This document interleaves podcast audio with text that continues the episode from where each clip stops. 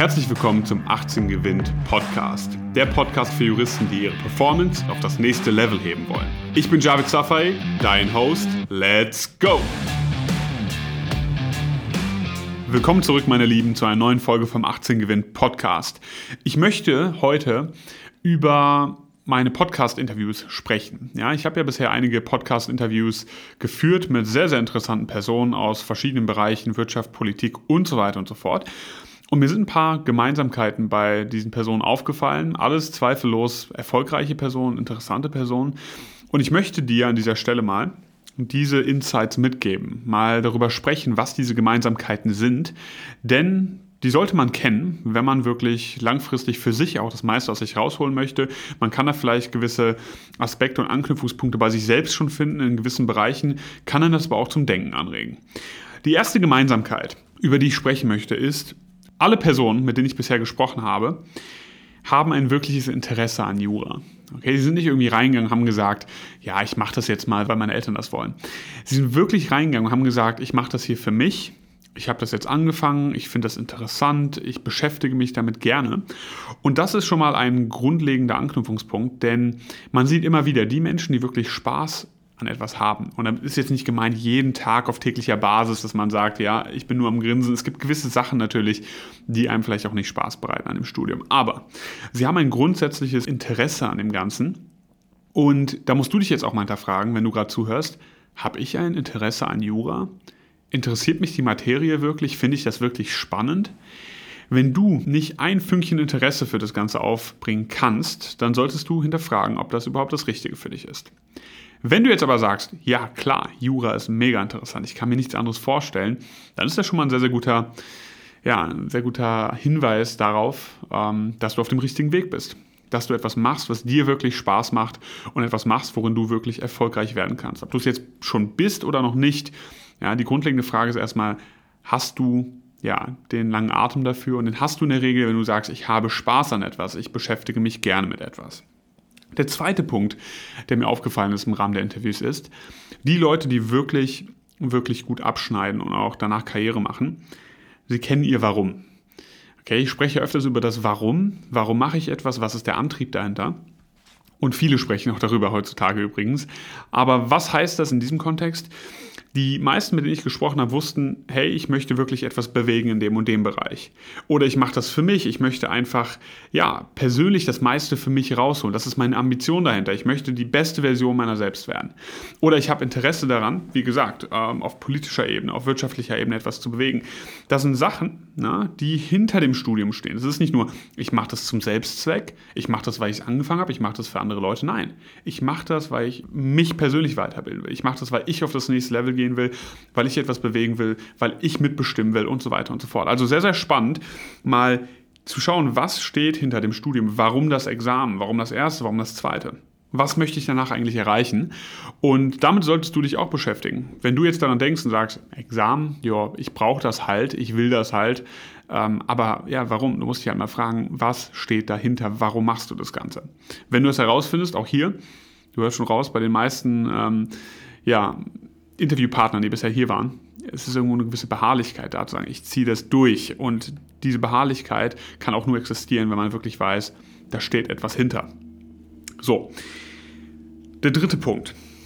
Neben Jura haben die meisten Personen, mit denen ich gesprochen habe, wirklich einen Ausgleich gehabt. Die einen haben sich mit Politik beschäftigt, die anderen haben währenddessen genetzwerkt, haben gesagt, hey, ich möchte einfach generell mir ein riesen Netzwerk in einem Bereich aufbauen, ich möchte mich persönlich weiterbilden, Personal Development und so weiter und so fort. Oder aber auch sagen, hier wieder, ähm, ja, ich beschäftige mich mit, mit, mal ganz anderen Sachen. Ich setze mich in andere Vorlesungen rein, ja, zu, zu ganz anderen Themen, zu ganz anderen Studienfächern, weil es mich halt interessiert. Und ich bin sicher, wir werden ja in Zukunft noch viele Interviews hier führen. Wir werden auch immer wieder mit Leuten sprechen, die parallel dazu ja, sportlich aktiv waren, ja, die musiziert haben und so weiter und so fort. Was für dich daraus ähm, sozusagen wichtig ist, was du mitnehmen solltest, ist, du brauchst einen Ausgleich neben dem Ganzen. Du brauchst einen Ausgleich neben dem Studium. es ist viel Arbeit und es ist gut, sich auch konstant damit zu beschäftigen, aber du solltest nebenbei dich auch anders, anderweitig weiterbilden. Ob das heißt, du bist in irgendeinem Debattierclub, ob das heißt, du bist politisch aktiv, ob das heißt, du gehst irgendeinem Sport nach. Du, du solltest irgendetwas machen, wo du sagst, ich habe auch wirklich Ausgleich. Und das ist mir übrigens auch nochmal aufgefallen in Gesprächen mit Anwälten, jetzt nicht äh, außerhalb äh, dieses Rahmens mit dem Podcast dass diese Leute sagen, hey, wenn Menschen zu uns kommen, die sollen wirklich einen Charakter haben, die sollen wirklich für etwas stehen, die sollen interessant sein. Und man ist halt interessant, wenn man halt ja, nicht nur eindimensional sagt, Jura, ich lebe für Jura und ich identifiziere mich damit, das ist cool, aber sagen kann, hey, hiermit beschäftige ich mich auch noch und ich habe noch Interessen in dem und dem Bereich und ich bilde mich hier und hier weiter. Das ist wirklich spannend. Und auch hier wieder, ich glaube fest daran, dass wenn man diesen Ausgleich parallel zum Studium hat, ähm, dass man einfach viel, viel produktiver ist. Ja, man ist viel produktiver, es macht einfach mehr Spaß, weil man den Ausgleich hat. Ja, würde man jetzt sagen, eigentlich muss man 24-7 nur ja, vor am Schreibtisch sitzen, aber das ist halt nicht so.